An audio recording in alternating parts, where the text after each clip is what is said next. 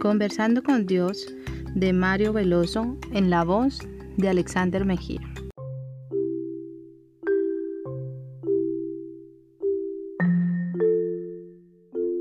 ¿Qué es el arrepentimiento?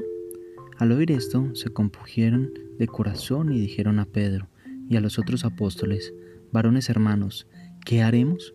Pedro les dijo, arrepentíos y bautícese cada uno de vosotros en el nombre de Jesucristo para perdón de los pecados. Esto no es natural en mí, ni puedo yo hacerlo cuando quiero.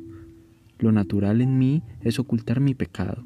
El que encubre sus pecados no prospera, dice Proverbios 28, versículo 13. Y no prospero, y recibiréis el don del Espíritu Santo. Libro de Hechos, capítulo 2, versículo 37 y 38.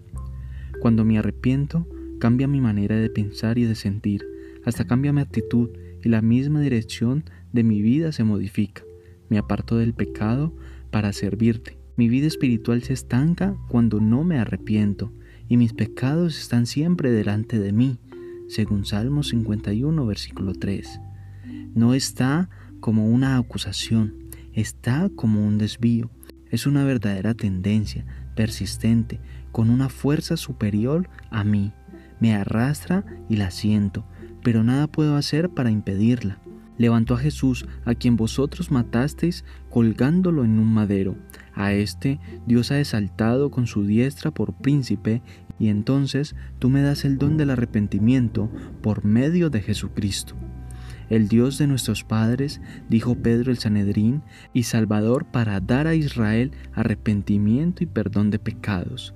Hechos 5, 30 y 31 encontramos esta declaración. Y siento una especie de tristeza simple, no la complicada tristeza destructora que deja el pecado en mí, una tristeza en armonía contigo, que surge cuando el Espíritu Santo me ayuda a comprender hasta la maldad de mi pecado y me induce a reconocerlo. Ahora me gozo, decía Pablo a los Corintios, porque fuisteis contristados para arrepentimiento, porque habéis sido contristados según Dios, y la tristeza que es según Dios produce arrepentimiento para salvación. En la segunda carta a los Corintios capítulo 7 versículos 9 y 10 encontramos este Y maldita, la tristeza del pecado es diferente, complicada y difícil. Destructora, David lo expresó en forma dramática cuando sufría por el pecado, porque el pecado es una corrupción que destruye y en el proceso de destrucción demuele todo mi ser por dentro.